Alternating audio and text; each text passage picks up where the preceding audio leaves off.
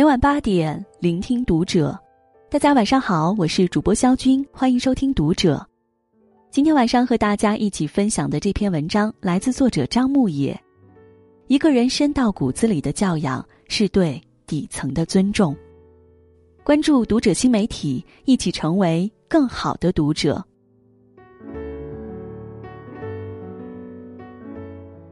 什么样的人是有教养的？有人说是懂得尊重别人的，也有人说是会照顾别人感受的。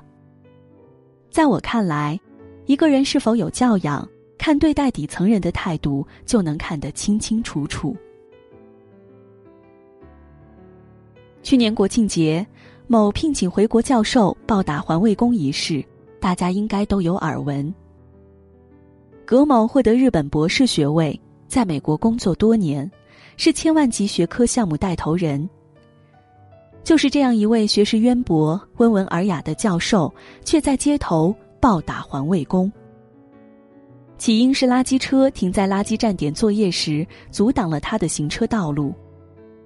原本只需要几分钟的功夫，按捺不住火气的葛教授下车后连踹带踢，将环卫工打倒在地，并大声叫嚣：“你挣多少钱？我挣多少钱？你挡着我挣钱！”陈道明说：“教养和文化是两回事。有的人很有文化，但是很没教养；有的人没有什么太高的学历和学识，但依然很有教养，很有分寸。有些人文化程度的确很高，但对比其面对底层的态度，教养瞬间碎成了渣。”戴尔·卡耐基《人性的弱点》中写道。只为自己着想的人是无药可救的，他们是没有教养的人，无论他受过什么样的教育。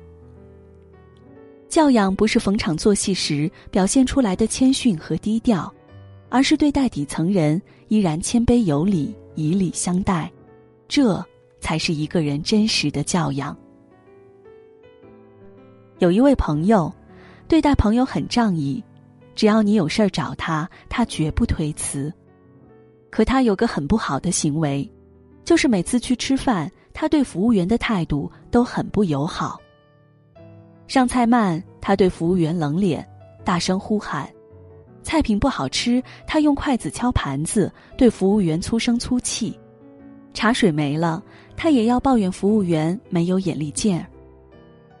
面对服务员，他态度永远是冷冰冰的。转过头面对朋友，又是满脸和颜悦色。他对服务员发过多少次脾气，我就得对服务员道多少次歉，每次都弄得我很尴尬。起初我会提出他这个毛病，刚开始他也会有所收敛，但到了后面又原形毕露了，所以后来他再约我吃饭，我都会推脱。教养。是根植在内心的东西，是经年累月一点一滴累积形成的品性，是装不出来的。知名导演冯小刚曾在机场用餐时，因饭菜难吃，对着服务员足足骂了十分钟，最终把服务员骂哭了。无论旁边的人怎么阻拦，冯小刚都不为所动。视频曝光以后，不少人指责冯小刚，认为他做的很过分。我们去餐厅吃饭，只是花钱买了服务和餐食，并没有买服务员的尊严。有什么理由指着服务员的鼻子骂骂咧咧呢？如果餐食不好吃，可以找老板或厨师调解，为什么要把脾气发在一个只是为你服务的人身上呢？龙应台说：“一个真正有教养的人，绝不是一个没有脾气的人。”只是不会把脾气发到一个比自己弱的人身上。一个人对待弱者的态度，就是你真实的教养。每个人都有脾气，但在比自己强的人面前唯唯诺诺，在比自己弱的人面前趾高气扬，就是没教养。有教养的人都有一颗怜悯之心，懂得克制自己的脾气，不会乱发脾气。更不会把脾气无缘无故发在比自己弱的人身上。钱钟书晚年时请了保姆料理生活。保姆来自乡下，文化程度也不高。住院期间，无论吃任何东西，钱钟书都只吃一半，剩下的一半留给保姆。有一次，杨绛去医院探望他，钱钟书让杨绛下次来的时候带三千块钱。杨绛不解，躺在病床上的钱钟书要钱有什么用？钱钟书就用家乡话和杨绛交谈了起来。杨绛再来医院时，给保姆递了三千块钱。保姆很诧异，杨绛指着躺在病床上的钱钟书，笑着说：“他听说你家在盖房子，怕你缺钱，叫我拿来给你的。”原来是一次趁钱钟书睡觉之际，保姆和护士聊天，护士问他为什么大老远跑来北京，保姆说：“家里穷，正在盖房子，需要钱。”这话恰好被钱钟书偷听到了，为了怕伤到保姆面子，钱钟书特意用家乡话和杨绛说话。钱钟书并没有自持名人的身份，对服务自己的保姆刁难或是厌弃，反而心存关怀，处处为保姆着想，体现了一个文人真正的教养。后来钱钟书去世，保姆伤感的说道。我干这个的有什么地位呀？可是钱先生每次跟我说话极客气，十分尊重，生怕刺伤我，即使疼得要命也忍着，生怕影响我休息。现在到哪里去找钱先生这样的人呀？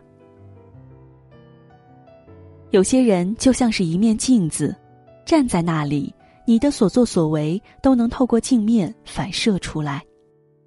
你的教养让别人得到了尊重，同样的，你也得到了尊重。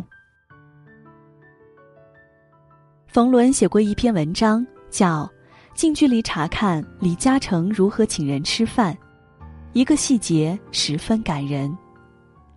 李嘉诚请客人吃饭，饭毕，李嘉诚逐一跟客人握手道别，跟客人道别完。他会特意走过去跟所有的服务员握手，表示感谢，连墙角的服务员都不会放过。有人说，细节显教养，谦卑藏高贵。李嘉诚对待服务人员的这个小细节，恰恰暴露了他极高的教养。一个懂得尊重别人的人，才是真正高贵的人。牛皮明明有句话说的很好。人行走世间，想走得更远，最终靠的还是心软和尊重。你有多好的教养，你就能走多远。想要获得别人的尊重，先懂得尊重别人，尊重别人，自然靠的是你的教养。之前有个同事，夏天天热的时候叫了外卖，他一定会接一杯水放在旁边。外卖员把外卖递给他时，他也会递一杯水给小哥，非常有礼貌的说：“外面天热，喝杯水，辛苦了。”他完全没有把送餐当成是理所当然的事，反而对小哥表现出了极大的尊重。就是这个举动让我大为吃惊。当然了，你也能想到，这位同事是整个公司最受人尊敬和欢迎的。木心说过：“有教养的人士对车夫、遇事是应声、任何传递物品的人，从来不会敷衍搪塞。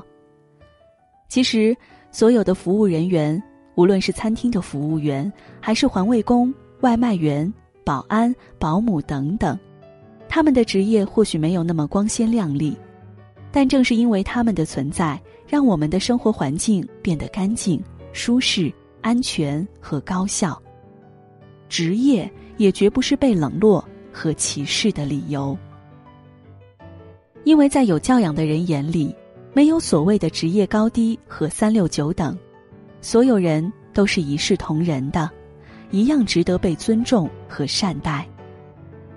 衡量一个人是否有教养，最根本的一点就是取决于他是否能理解底层人的不易，体谅底层人的辛苦，尊重和善待。